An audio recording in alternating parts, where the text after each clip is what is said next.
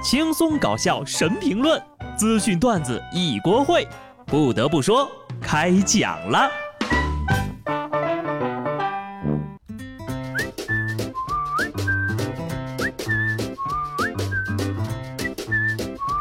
Hello，听众朋友们，大家好，这里是有趣的。不得不说，我是机智的小布。周末呢，我是在震惊当中度过的，接二连三的大瓜。使我即使把全部热搜都看一遍，也依然搞不清楚到底发生了什么情况的程度。我唯一明白的就是，原来呀，容嬷嬷当初扎的那三个人都不是好人，包括那根针呐。容嬷嬷她老人家才是国服最强预言家，我真的很害怕啊！明天一觉醒来，娱乐圈就只剩凤凰传奇了。但是转念一想呢，乌烟瘴气一扫而光，岂不是更爽吗？看到娱乐圈这么多明星都丢了饭碗，而我却依然有功可打，哈哈，真好，打工真好。后来呢，我又得知了一个消息，郑爽因为偷税逃税啊，被追缴罚款二点九九亿元。我裂开了呀，二点九九亿是什么概念呢？有网友就说了。如果按照他一个月五千块钱的工资，不吃不喝需要五万九千八百个月，也就是约等于四千九百八十三年。得亏是生在中国呀，上下有五千年呢。搁在别的国家那都没有戏了。在中国，好好打工还是很有希望的。不得不说，清明节上坟的时候，我都没见过这么多的钱。娱乐圈的乌烟瘴气啊，早就该整顿整顿了。网信办发布了深入整治饭圈乱象的十项措施，包括取消了明星艺人榜、未经授权不得注册明星粉丝团账号、严禁呈现粉丝互撕的信息、解散以打头、应援、集资等为主题的粉丝社区、严禁未成年人打赏应援消费、严控未成年人参与等等等等。听听这一条条的啊，大快人心呐！但离谱的是什么呢？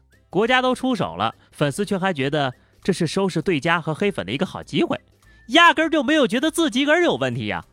甚至在明星发布倡议书呼吁理智追星的相关微博下面，还继续抢前排刷好评呢。不得不说，明星本人呢无法无天，自我膨胀，粉丝圈的疯狂互撕、乌烟瘴气，这些事情都是相辅相成的。只要跟明星相关的新闻，下面一水的夸夸模板呐，一句活人能看的话都没有，被粉丝们捧的呀，真以为做出来的数据是真的了。真的假不了，假的真不了，以假乱真，早晚得出事儿。浙江杭州，二零一七年呢，二十八岁的小鹿与女网友小杨网恋了。小杨就说家教比较严，一直没跟小鹿见面。小杨呢就以姑妈考察人品的名义啊，让这个姑妈住到小鹿家里去了，并让小鹿好好照顾一下。三年以来呀，小杨要求小鹿每个月给他转钱作为二人结婚的储备金。一听人家打算跟自己结婚，这小伙子就欣然同意了这个要求。三年时间，总计转账十多万。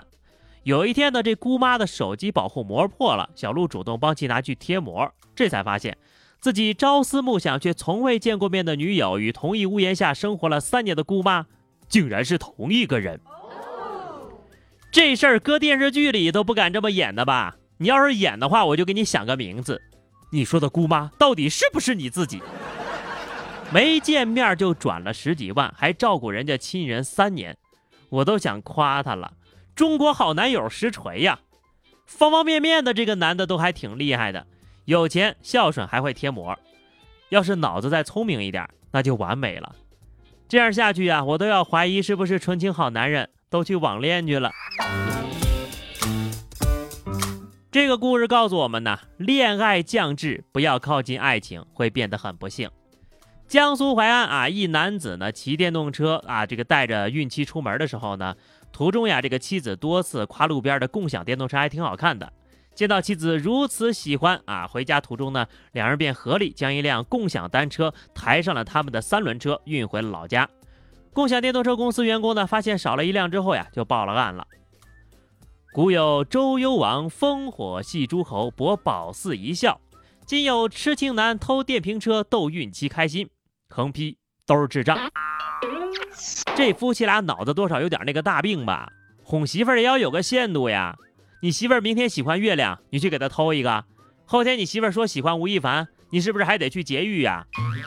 最可怜的还是没出生的孩子，摊上这么一对奇葩父母，还没出生之前啊，这个前途就被给限制了。脑子是个好东西，没有脑子就别出门害人了。甘肃兰州一女子走入机动车道，边走边打电话，导致三车连环追尾。该女子听到车辆追尾的动静之后呢，只是回头看了一眼，然后继续在机动车道里看着手机，最后穿越了行车道，消失在监控里。这个女的是把自家客厅以为是在马路上呢，跟没事人一样，走得好潇洒呀。也就是司机师傅们脾气好啊，就这种情况必须得让他担责。大活人一个又不是老年痴呆，完全就是故意的，必须严惩，赔偿损失。但目测啊，就看这个摄像头，他这个情况，估计他都不觉得是自己的问题，可能还在想：哎呀，我可真幸运，没撞着我。下面这位大爷也是，这是要赶着上西天去取经吗？河北唐山一大爷呀，双手捻着佛珠，站着骑电动车。听听，你大爷永远是你大爷。目击者说，当时都惊呆了。这大爷看着岁数也不小呀，真摔了，安全隐患呐。这谁家不懂事的大爷啊？孩子赶紧领回家去吧。给大爷整个风火轮，他都敢上天了。自己摔了是小事儿，就这种骑法，不知道碰到哪辆车，人家司机可就倒了大霉了。你永远不知道在路上能碰到什么样的奇葩事儿。南宁良庆区发生了一起多名男子街头互殴的事件，起因就是呀，有一男的在路边摊买了个奶茶，并另一名男的给撞了。之后呢，双方互不相让，各自摇人啊，就来撑腰了。接着就引发了多人的街头互殴。好家伙，西装革履的抱摔哈，摔出了得分点啊！抱摔完之后呢，直接又进入了第二轮混战，实在是太顶了哈！不得不说，有这精力干点啥不好？你们都在关心他们摔得疼不疼，打得累不累，实在是太让人心寒了。都没有人在意，到底是什么奶茶这么好喝吗？最后一条消息了啊，孩子们不出意外的话，后天就要开学了。你的作业写完了吗？浙江杭州一位妈妈带着孩子在捐赠旧书的时候呢，快递小哥就发现了一本基本没写完的暑假作业。随后呢，孩子的妈妈就把孩子带回家补作业去了。震惊！小学生捐书混入暑假作业背后的原因令人暖心呐！哈哈，何止是暖心，简直是烧心。全球变暖的原因我都找着了。一切都要从一个小学生试图捐赠暑假作业没得逞说起。不过，能不能给孩子一点面子呀？啊，孩子就是不想写作业，为什么要揭穿他呢？估计本来呀，和老师的说辞都想好了，老师要问作业去哪儿了呀，就说做好事给捐了。没想到快递小哥横插一脚，基本变成了几本。我要是这孩子呀，估计当场眼泪就得掉下来。辛辛苦苦藏半天，一番回到解放前，哭也来不及了，赶紧写吧，时间还早啊。反正我读书那会儿呢，都是提前开学的前一天晚上通宵给写完的。所以说，人要是不逼自己一把，你都不知道自己个儿的极限在哪儿。反正你要是不突破极限，就得挨揍，自己选吧。